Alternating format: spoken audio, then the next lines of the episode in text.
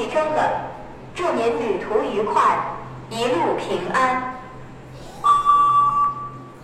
是火车要离开济州了，我刚到济州，然后现在我们要出站，然后准备要去独乐寺了。我现在非常高兴。我们现在已经到大同了，不是我们，是我，我的朋友还在飞机上。我现在坐高铁已经到大同了，然后现在只有十点钟。太难了，想要见真佛，需要穿越重重障碍，再加上常年累月有人这个盘它，对，盘出了一些光泽。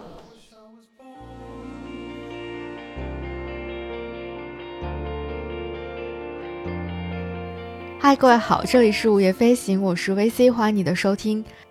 今天的这期节目呢，可能是整个二零二三年我非常非常想要做的一个系列，或者不仅是二零二三年了，可能从很久之前我就非常想做的一个特别的系列，叫做仿古记。今天是我们仿古记这个特别系列节目的第一期，也可以把它理解成是一个蝎子。我们想要在整个系列的开始的时候呢，跟大家简单的来聊一聊，我们到底为什么要去仿古。如果你有关注午夜飞行的一些社交媒体的平台，或者有关注到我个人的微博，就会发现，在今年只要有时间、有精力啊，条件允许，我就一直奔波在去各地仿古的路上，去看各种的古建筑，或者是古代遗留下来的一些很有趣的石头啊、木头啊之类的。也是这样不断的去仿古的这些经历呢，让我萌生了想要做《仿古记》这个特别系列节目的这个想法。那在正式开始我们的节目之前，我们先用一期小小的节目来跟大家聊一聊，到底为什么有越来越多的人想要去仿古，或者已经走在了仿古的路上，或者他们已经仿了很多很多年的古了。那就我个人而言呢？呃，这一次或者说二零二三年的这个仿古的开端，应该是从今年的四月份开始在我心里长草的。最早的时候是四月，我先去石家庄看了万青的演唱会。那一次呢，我又去了一次河北省博，而且我又在河北省博，我个人非常非常喜欢，可能是最喜欢的一个展厅，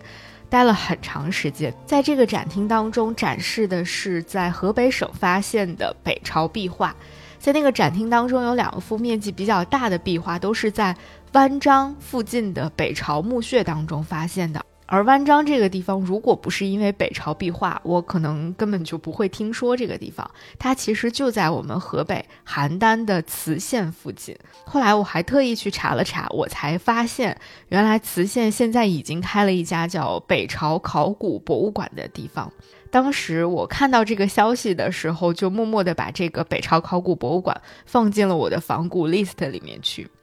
那次还有一个非常意想不到的展开，是在万青演唱会的现场。集中大量的看到了很多中国古代画像砖的设计概念，在整个万青的无论是专辑还是现场的这个呈现当中，都出现了类似于这些古代画像砖的设计概念。特别是他们最新推出的那首新曲《永嘉彗星》那首歌响起的时候，在整个大屏幕上会显示出的是红色背景下的黑色画像砖的图案，那个感觉非常的震撼。虽然在当时我现场看到它的时候，并不知道它的具体出处和设计灵感到底是什么，但我隐约觉得它应该就是和画像砖这个事儿是有密切联系的。这也是我当时去看万青演唱会一个非常意想不到的展开。后来我真的在网上读到了一个非常厉害的帖子，这个帖子专门讲了万青这首永嘉彗星图案的设计来源，应该就是在一九五八年的时候。在中国的邓州许庄这个地方出土的一块彩色画像砖，那邓州其实如果不是因为这个画像砖的话，我可能也不会特别的了解。那邓州其实就是在今天的河南南阳这个地方。当年被考古人员发现的这个邓县彩色画像砖墓，它的内部全部都是花纹砖和带彩绘的画像砖。其实我光看这些图片就已经能够想象到，当时落成的时候，这个地方一定是非常的富丽堂皇、光彩夺目的。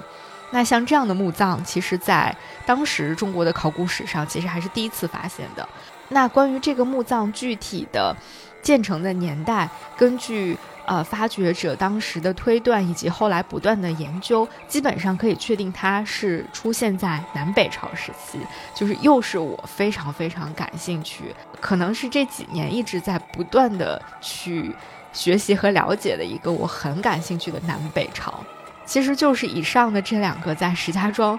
呃，完全无意当中碰到的南北朝时期的墓室美术作品，重新点燃了我心里那个想要去仿古的热情，就是心里那股仿古的火烧得更旺了一点儿。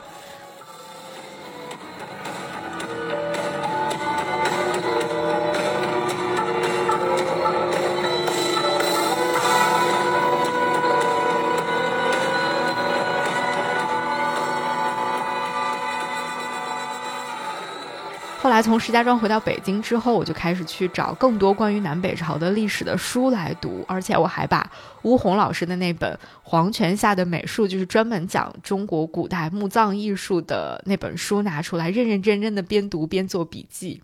后来没过几天，我就看到了一条新闻说，呃，位于保定的一个叫开善寺的地方对外开放了。而开善寺这座寺庙之所以非常的引人关注，是因为它是。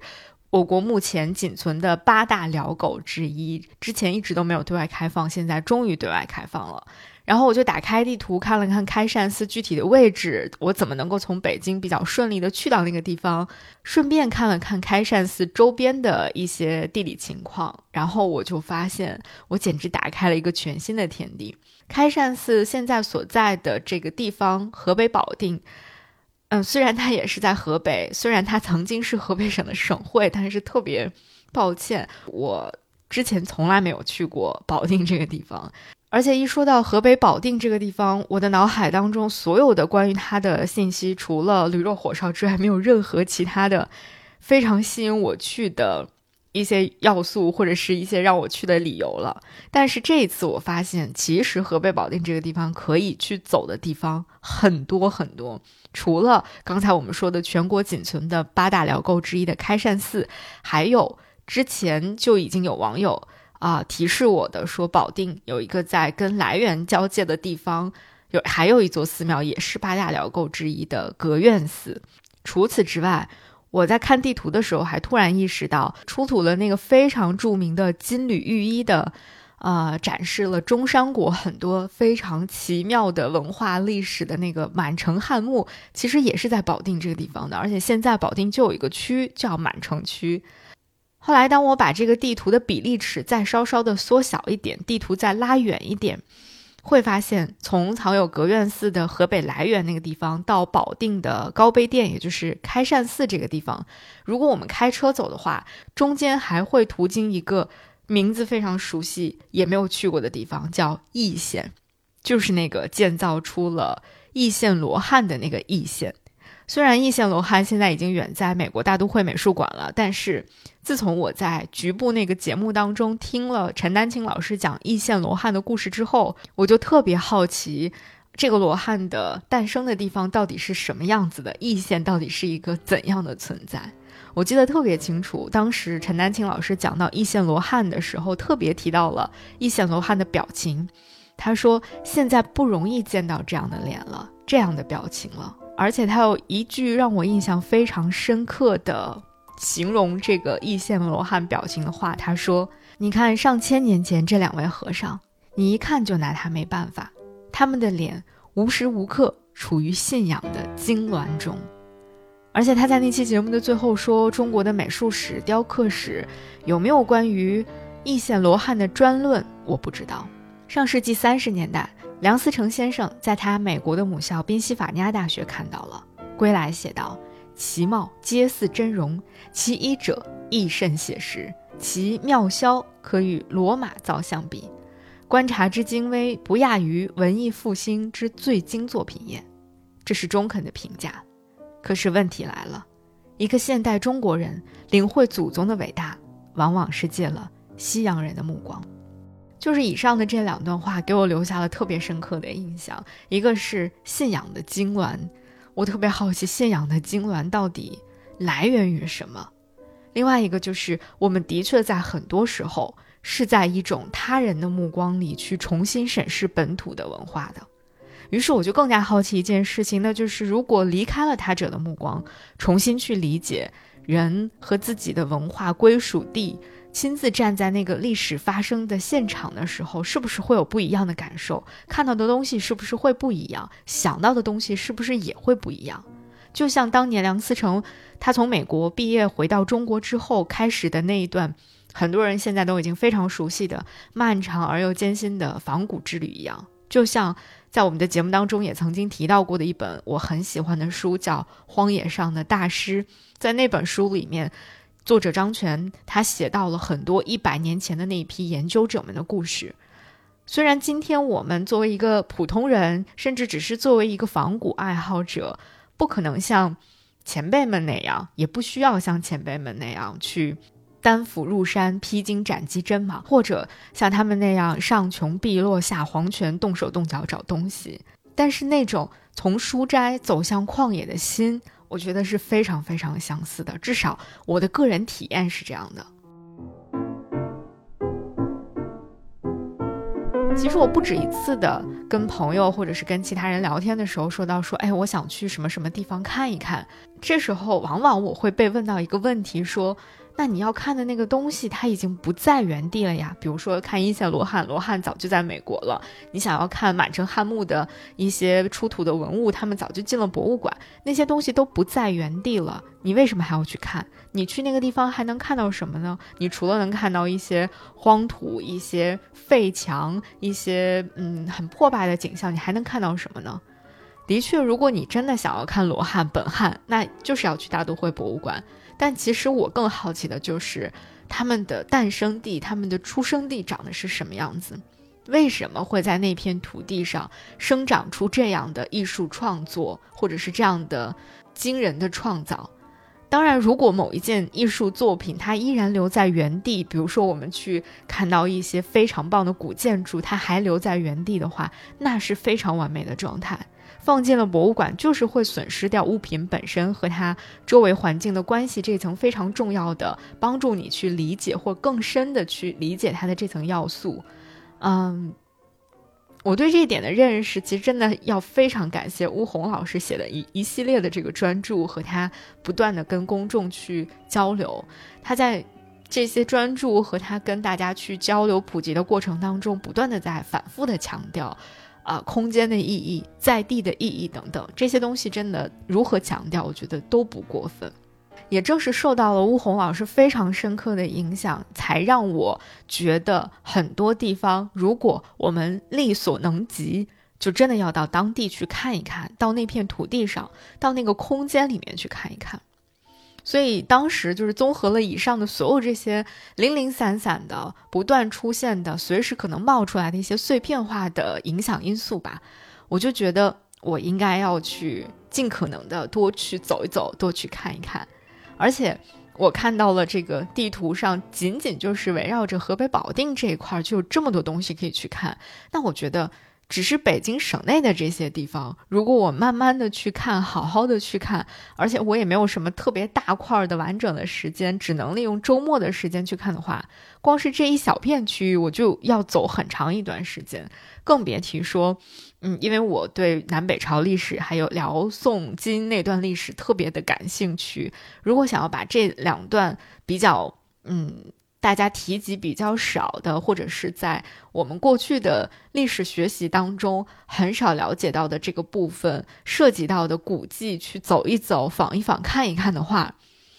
那可能需要非常长的时间，而且我顺着这条线又发现了一个更长的线，就是河北、山西两省留存的辽金时期建筑的那个燕云十六州一线，我特别想要去好好的走一走这条线，那就需要更加更加漫长的时间了。我甚至在随便翻这个幺二三零六的一些关于能够到达啊一些比较偏僻的山西、河北的省市的时候，发现了一条。铁路线它就是完美的，几乎就是沿着燕云十六州的那条线来行驶的，就这么随便的一查一看一合计，我就觉得啊，这个真的是太值得期待了，立刻就充满了想要马上出发，然后持续的去做这件事情的那个劲头。除此之外，我觉得还有一个很重要的影响因素吧，就是你到了二零二三年，经过了过去的那个三年的时间，到今年，我好像到现场去的这个愿望就变得更加的迫切，更加的强烈了。我觉得，即便是几百年之后的现在，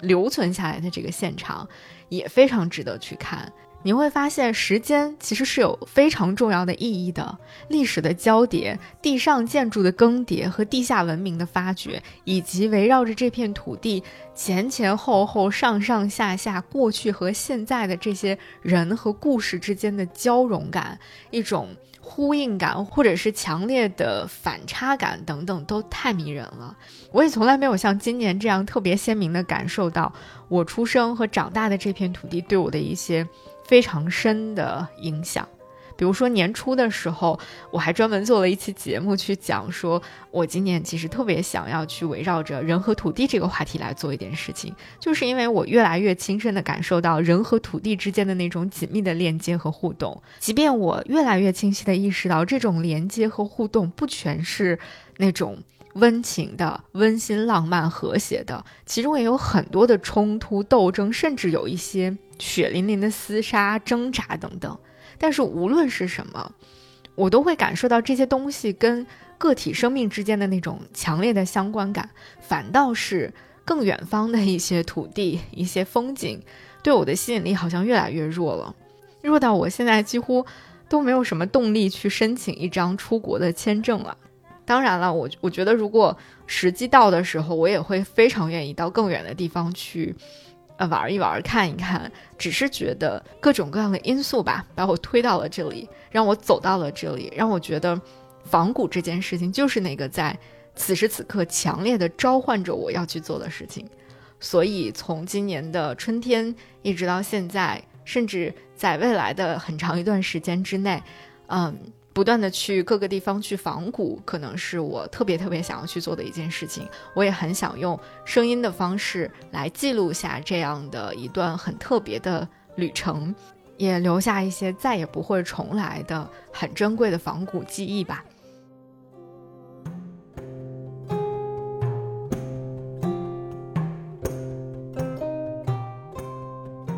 那从我们正片的第一集节目开始，那我们将会陆续的跟大家一起从蓟县的独乐寺到高碑店的开善寺去看一看，也会去像定州这样的一些边境小城看一看它的历史风云，还会到平城去我最喜欢的善化寺一看再看，啊，也会去洛阳看一看消失的永宁塔，还有武则天的时代。以及在洛阳旁边一个让我很惊艳的巩义石窟等等等等，那可能和很多非常完整成熟的节目策划不一样的是，我们的这个仿古记是一个开放式的模式，它没有一定之规，也没有一个完全封闭的企划，说它要做多少集，然后每一集是什么，我们的路线会是怎么样的，都没有一定之规。我也希望这种开放式的形式可以在未来带来更多的可能性，比如说。如果有更多喜欢仿古的朋友愿意到节目当中来跟我们一起来聊聊天，或者来分享你的仿古经历的话，我们也特别特别的欢迎。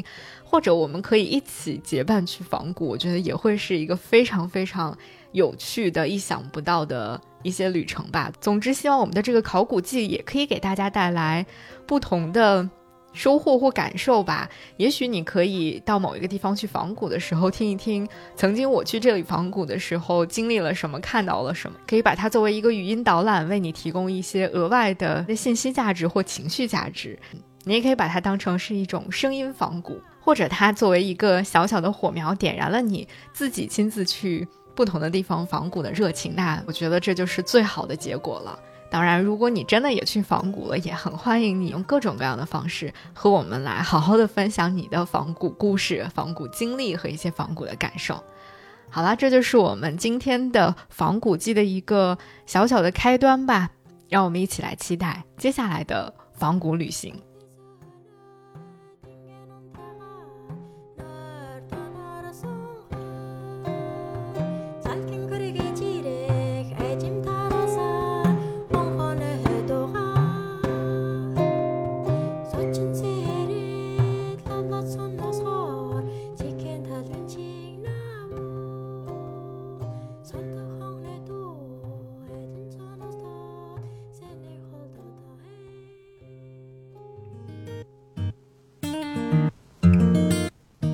飞行由 Marcast Media 制作出品，我们推荐你在苹果 Podcast 订阅收听。如果喜欢这档节目，欢迎你给出五星好评，也欢迎留言评论。同时，我们的节目也同步更新在 Spotify、小宇宙、喜马拉雅、网易云音乐、QQ 音乐等平台。现在我们有属于听友们的飞行基地了，欢迎你在节目说明里查看入群方式，与更多听友们一起快乐飞行。同时，我们也欢迎有意向的品牌赞助支持这档节目，一起让世界变得更有趣一点。合作联系可发送邮件至 hello at marcusmedia.com。